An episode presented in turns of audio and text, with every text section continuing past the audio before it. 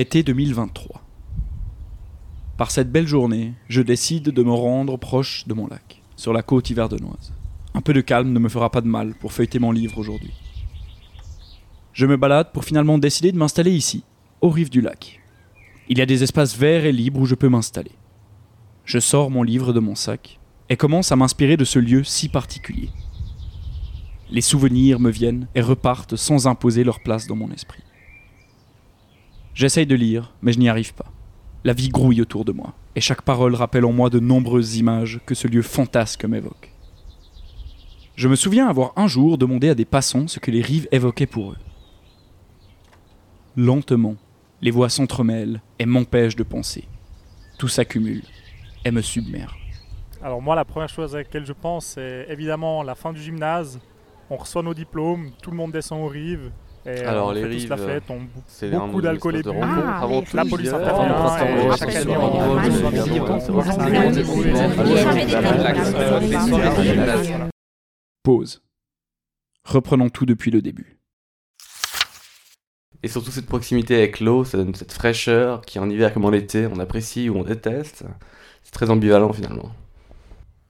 Le lac. Bien sûr, le lac. Il évoque tant de choses. On l'aime, ce lac de Neuchâtel, malgré toutes ces algues qui ruinent nos baignades. On ne se baigne que rarement depuis les rives. Ce n'est pas l'idéal. Et pourtant, en le regardant, on se surprend à être transporté, à rêver. On voit le Jura, les quelques villes et villages voisins, et ce calme dégradé de bleu qui devient de plus en plus foncé. On sait qu'il y a un bateau dans les profondeurs de l'autre côté, mais ici, qu'est-ce qu'il y a?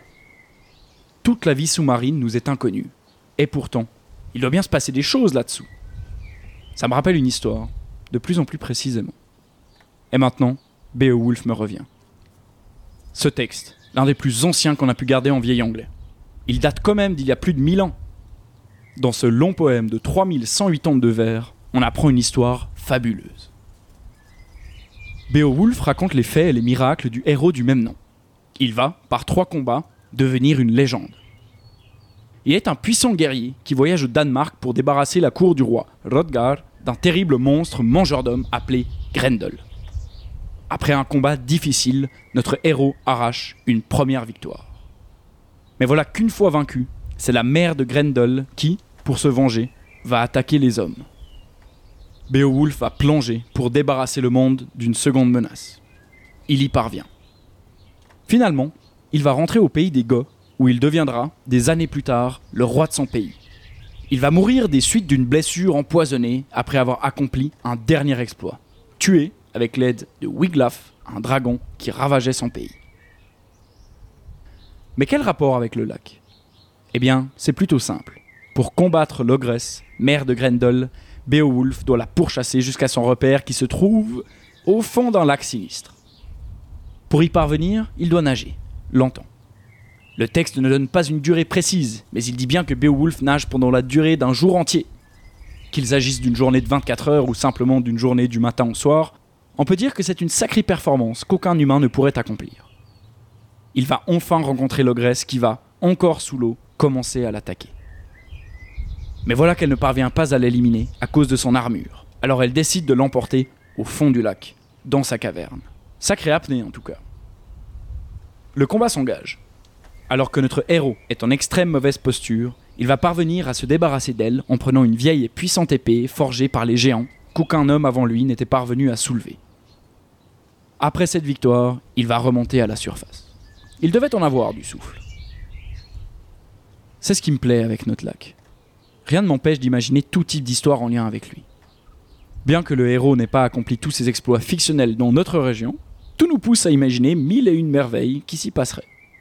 Qui sait, peut-être qu'un jour, nous aussi, nous aurons notre histoire à raconter sur les profondeurs que l'on ne peut que fantasmer depuis les rives du lac. Mais laissons les profondeurs où elles sont, et remontons, tout comme Beowulf à la surface.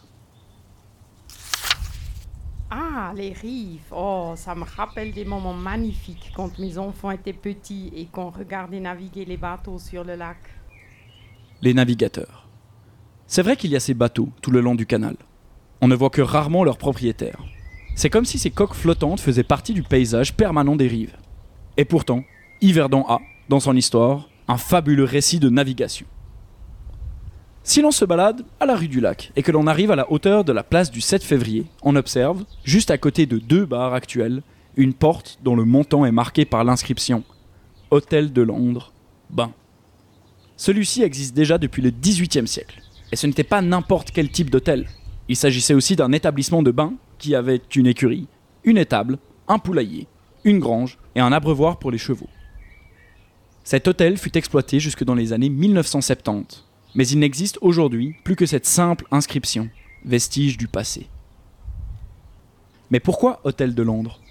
Eh bien tout simplement parce qu'au milieu du XVIIIe siècle, un bateau ponté faisait chaque printemps le voyage d'Yverdon jusqu'à Londres. Ça paraît inimaginable de nos jours, faire un tel trajet en bateau. Et pourtant, ça pourrait en créer des belles histoires de marins. Imaginez-vous, un Yverdenois partant fièrement depuis son port local à la conquête des mers du monde, tel un Martin Eden, un Capitaine Ahab ou un Robinson Crusoe. Oui, Robinson, pourquoi pas? Il y a bien eu dans l'histoire d'Yverdon un grand navigateur du nom de Frédéric Aldimont. Né en 1718, il est rempli de rêves et d'espoir. Cependant, il va accomplir ses exploits sous le drapeau anglais, car il considérait que, je cite, Ma terre natale n'est pas adaptée à quelqu'un d'ambitieux. Il faut croire qu'en 300 ans, il y a des choses qui n'ont pas changé. Aldimont, après avoir combattu de nombreuses années dans le Nouveau Monde avec les troupes britanniques, devient même gouverneur général du Québec au temps des révolutions. Après avoir accompli tout cela, il est revenu finir ses jours dans sa ville natale, Yverdon, qui ne comptait à l'époque qu'environ 2000 habitants. Mais une histoire de naufragé fantastique comme Robinson, nous n'en avons pas, du moins à ma connaissance. Cette histoire, connue de tous, raconte la vie de Robinson Crusoe, un navigateur qui, suite au naufrage du bateau sur lequel il sert, va se retrouver perdu et seul sur une île. Ses craintes envahissent le récit. Et s'il y avait des animaux sauvages, des monstres, ou pire, d'autres humains? Sur cette île dont il ne connaît rien, il va tant bien que mal s'installer où il le peut. Il profite du fait que le bateau n'est pas complètement coulé pour se constituer des réserves après de nombreux allers-retours. Il récupère des armes, de la poudre, des graines, une Bible et de nombreuses autres choses qui lui permettent au mieux de coloniser cette île. Il va lentement s'installer et devenir maître de ces lieux en appliquant du mieux qu'il le peut toutes ses connaissances. Il va même réussir à se créer un élevage d'animaux, des champs pour subvenir à ses besoins, un four pour faire cuire du pain. Bref, cet homme parvient à vivre et même à apprécier la vie sur son île solitaire. Un jour, 25 années après son arrivée sur l'île, il découvre que des sauvages ont accosté sur l'autre bout de l'île. Il parviendra à les faire fuir et à libérer un de leurs prisonniers, qu'il nomme, en référence au jour de sa libération, Vendredi. Et oui, Robinson ne découvre son fidèle compagnon que lors de sa 25e année passée sur l'île. Il va, pendant trois années, le former à être son second. Un beau jour, 28 ans après son arrivée sur l'île, un bateau anglais apparaît. Après une mutinerie, l'équipage veut abandonner son capitaine sur l'île de Robinson. Ce dernier fait un deal avec le capitaine pour l'aider à retrouver la confiance de ses matelots, sans les punir pour leur mutinerie. Ils acceptent et, après un dernier tour de l'île, pendant lequel Robinson montre à ses nouveaux camarades comment il a survécu, il quitte cette terre pour l'Angleterre. Ce que beaucoup ignorent, c'est que cette histoire a deux suites, mais celle-ci s'éloigne trop de nos rives. Mais en parlant de bateaux, il n'y a pas que les voyages qui nous importent. On pourrait aussi s'imaginer une folle histoire, un roman policier qui se passerait sur notre lac, un peu à la Agatha Christie et son Mort sur le Nil. Créer un huis clos sur un bateau et le transposer sur le lac de Neuchâtel. On pourrait tout imaginer. Mais laissons nos fantaisies où elles sont. On oserait imaginer un crime sur notre lac uniquement en fiction. Oh, essentiellement un endroit où il fait bon vivre, ces grandes étendues vertes où plein de belles choses se passent. Étendue verte. Il faut dire que ça saute aux yeux lorsqu'on est aux rives. Tous ces espaces verts qui s'étendent. Bien entendu, la nature n'y est pas laissée libre. Elle est maîtrisée, comme en témoignent les arbres alignés que l'on voit déjà de loin, dont le train à la hauteur de Grandson. Mais elles sont là, ces étendues vertes où les hivers de noix aiment à se reposer, bronzer, jouer, faire du sport et j'en passe. Une nature certes bien urbaine et aménagée, mais qui est aussi un champ des possibles pour les événements et pour tout ce qui incombe à la vie. Lorsque je m'écarte du bruit, que je me couche dans l'herbe et que je me retrouve à moi, certains vers de poètes célèbres me reviennent. La nature est un temple de Charles Baudelaire.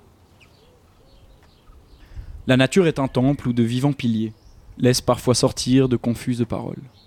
L'homme y passe à travers des forêts de symboles, qu'il observe avec des regards familiers. Comme de longs échos et de loin se confondent, dans une ténébreuse et profonde unité. Vaste comme la nuit et comme la clarté, les parfums, les couleurs et les sons se répondent. Il est des parfums frais, comme des chairs d'enfants, doux comme des hautbois, verts comme des prairies, et d'autres corrompus, riches et triomphants. Ayant l'expansion des choses infinies, comme l'ambre, le muscle, le bonjoin et l'encens, qui chantent les transports de l'esprit et des sens. Dans ce sonnet, Charles Baudelaire décrit la nature avec une telle précision qu'on pourrait presque s'y croire. Il ne s'agit pas d'une description visuelle, mais plutôt des émotions que l'on peut ressentir lorsque l'on se trouve dans ce cadre. Mais ces émotions-là ne sont pas réservées uniquement à la nature pure et dure. Non. Il me semble que, de manière assez étrange, ce poème décrive plutôt bien les rives du lac. Le deuxième quatrain. Comme de longs échos et de loin se confondent dans une ténébreuse et profonde unité, vaste comme la nuit et comme la clarté, les parfums, les couleurs et les sons se répondent. On croirait presque que, par ces quelques mots, Baudelaire a résumé toute mon entreprise à décrire les rives, car il y a bien ici toute cette unité. Il s'agit d'un lieu pluriel, mêlant tant de choses tout au long de l'année. Il faudrait des heures pour décrire toutes les possibilités que nous offre ce lieu. Et c'est finalement ce qui le décrit le mieux. Tout se répond, tout fait unité. Et aussi distinctes que les choses puissent être, elles font sens dans cet environnement qui les met en valeur. Alors moi, la première chose à laquelle je pense, c'est évidemment la fin du gymnase. On reçoit nos diplômes, tout le monde descend aux rives, et on fait tous la fête, on, beaucoup d'alcool est bu, la police intervient, et chaque année, en lisant le 20 minutes, on voit que ça arrive de nouveau et de nouveau, et je me dis que c'est un peu une tradition qui se garde, et voilà. Les fêtes. La nuit n'est pas encore tombée, et c'est déjà ce que j'ai le plus entendu ici. La fête aux rives du lac. Il faut s'avouer que c'est tout de même un lieu privilégié pour ces occasions. Les soirs d'été, il y fait chaud longtemps, on ne dérange pas un voisinage, on peut profiter de retrouver ses amis, d'écouter de la musique, de consommer tout type de boissons achetées dans les grandes surfaces à des coûts bien inférieurs que dans un bar ou un restaurant.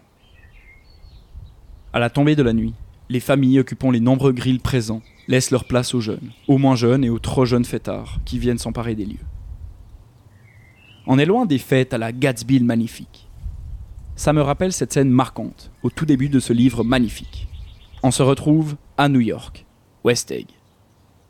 Gatsby le Magnifique est un arriviste au passé flou, mais qui possède d'immenses richesses.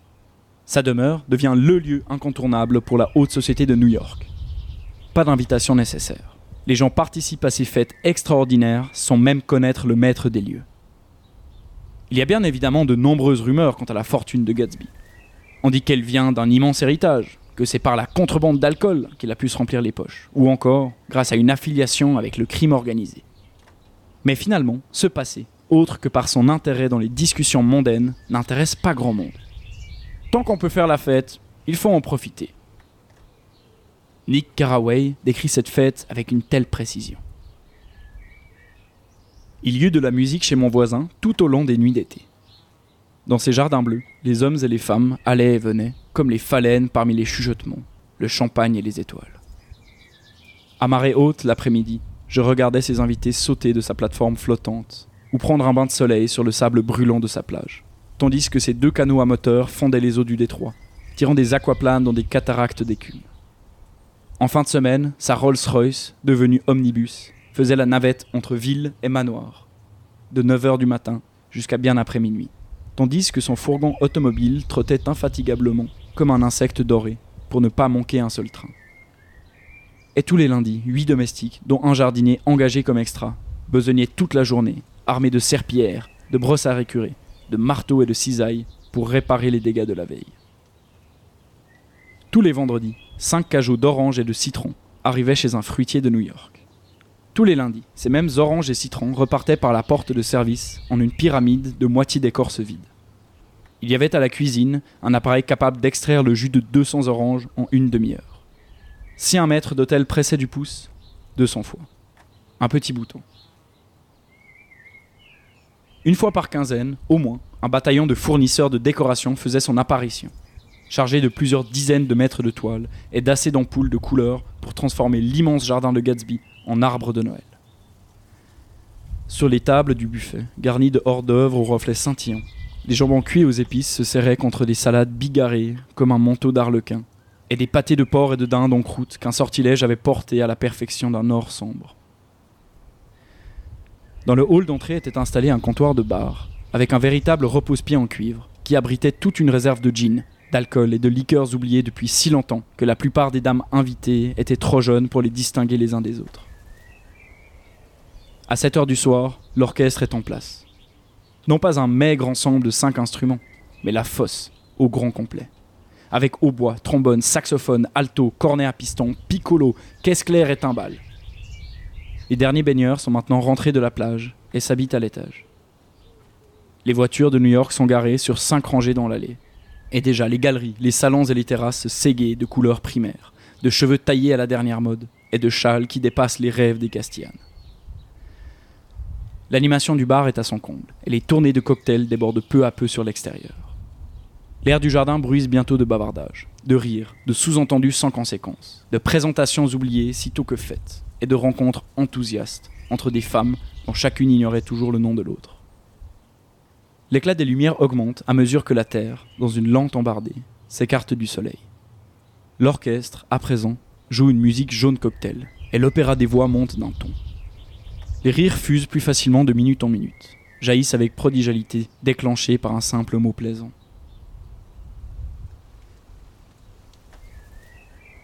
C'est beau, grandiloquent. Mais revenons à la réalité des rives du lac. Ici, pas de manoir, pas de grand bal, pas de vue sur une ville comme New York. Ici, on a la vue sur la Thielle, le lac de Neuchâtel, Grandson et sur le Jura. Et pourtant, quand les soirs d'été arrivent, des gens de tous les âges sortent. On pourra y retourner souvent, tout l'été, et les plus courageux en profiteront encore jusqu'aux premières chutes de neige. Les tables se remplissent, les musiques vont à tout va. Les groupes ne se mélangent que rarement. Il faut dire que dans la nuit, il est difficile de reconnaître une personne de l'autre à plus de 2 mètres de distance. Ceci fait bien entendu le plaisir des amateurs d'astronomie qui peuvent s'offrir un moment de gloire en montrant à leurs copains ou copines les différentes constellations dont ils ont gardé les noms plus ou moins officiels en tête. Les lendemains, les promeneurs matinaux ne peuvent que se désoler des ravages d'une nuit passée. Et tout recommence, encore et encore.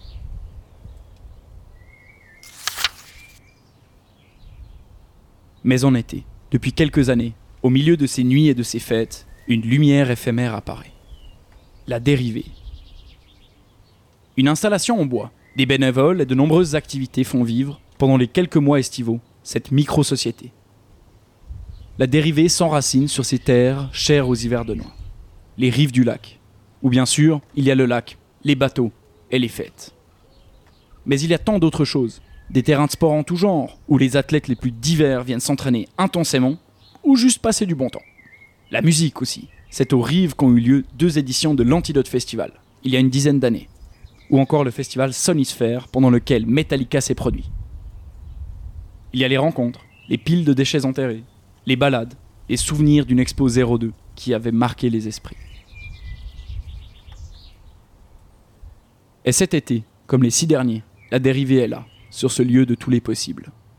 Reviennent les soirées, les brocantes, les séances de sport, les yogas, les concerts.